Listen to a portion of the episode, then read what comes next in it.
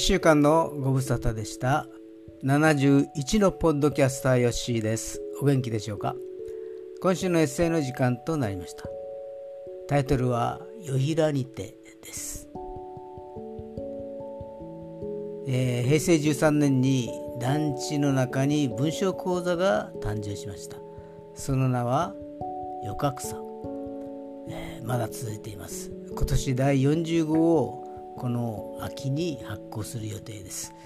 もう20年以上も続いています。素晴らしいですね。こじんまりとしたあ地道にコツコツとしたあグループですけれども、え、継続は力なりということで、えー、もう二十数年ずっと続けています。で今年の秋にはその余格差が第40号になるのであります。このエッセイは13年前に書かれたものです。ではお読みいたします「よぎらにて」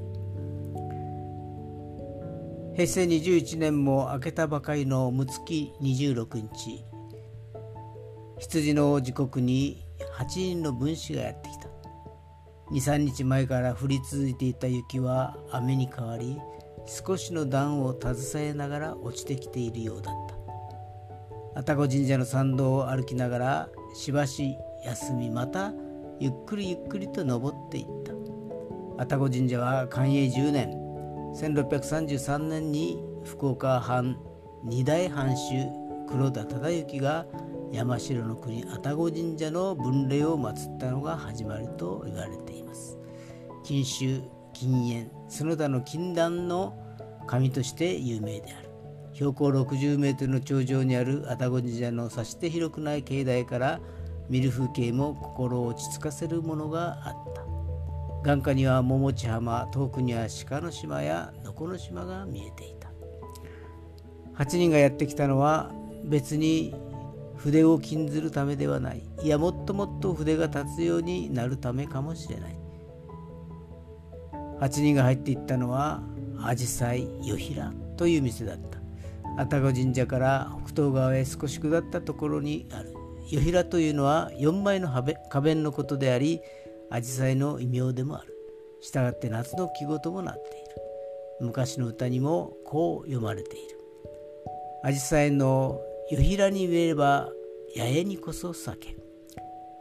8人の分子は一時の間食事を楽しみながらおしゃべりに興じていた。ただ一人の分子を除いて女性7人に男性1人なのだから致し方ないのかもしれぬ月に1回発行している同人誌「余格差」も第14号を数えている。平成13年に結成してから8年になろうとしている。こんなに長く続くのも棟梁である多賀先生の敷居の良さと7人の分子の素直さであろうか。この勢いだと余格差は永遠に不滅ですという文言が似合ってくる。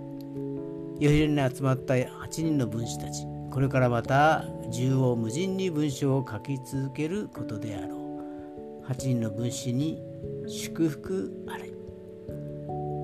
以上です。まあ20年も経てばみんな年老いていく。年取っていきますよね。それでも脈々と続いている、頭が下がります。最近は私は仕事の都合で全然参加していないんですけれども、まあ、せめてものを罪滅ぼしに、えー、予格差第10号までの歩みとして YouTube に、えー、アップしました。まだ試作段階ですけれどもこの秋に第40号発行されると公開する予定にしております。これもまた楽しからずやです。それでは皆さんおやすみなさい。皆さんの明日が希望にあふれたものとなりますようにヨッシーでした。